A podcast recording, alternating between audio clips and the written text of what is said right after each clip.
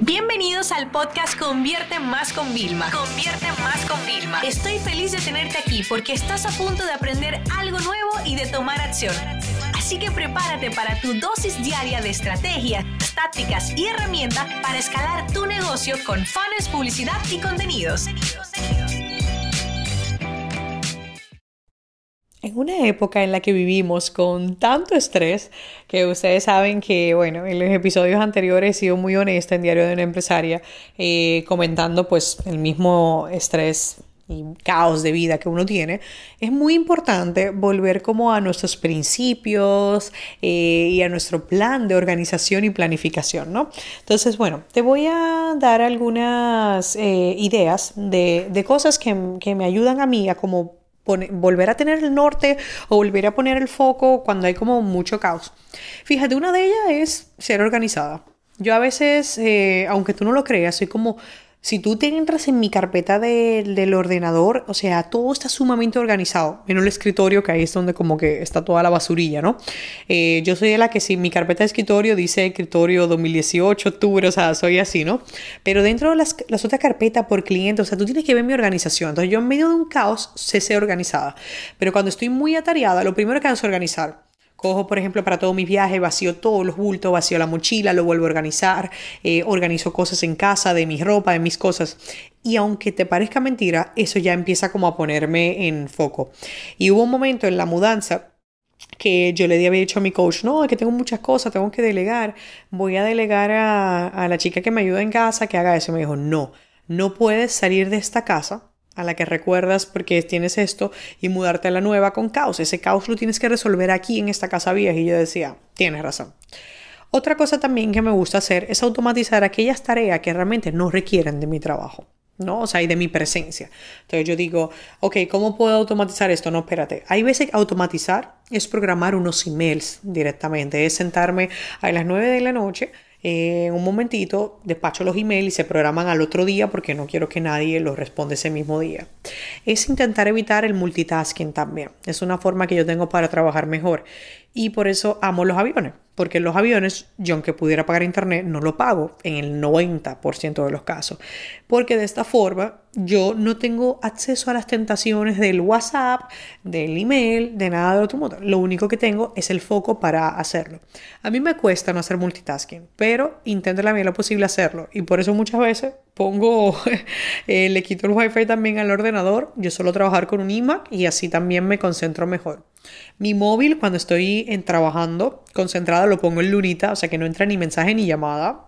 Esto es importante. También eh, las notificaciones en el ordenador también las tengo todas apagadas.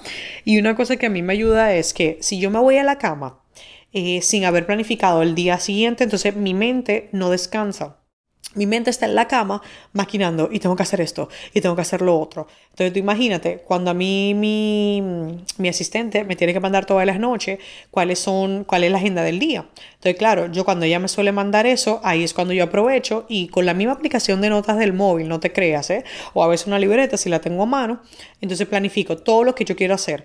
Señores, usted no se imagina cómo yo paso como de, ay, estoy en la cama, tengo que hacer esto, ta, ta, ta, ta, ah, bueno mañana tengo el día planificado, mañana ya será otro día y comienzo mi rutina. Entonces esto me parece que no, pero, pero ayuda.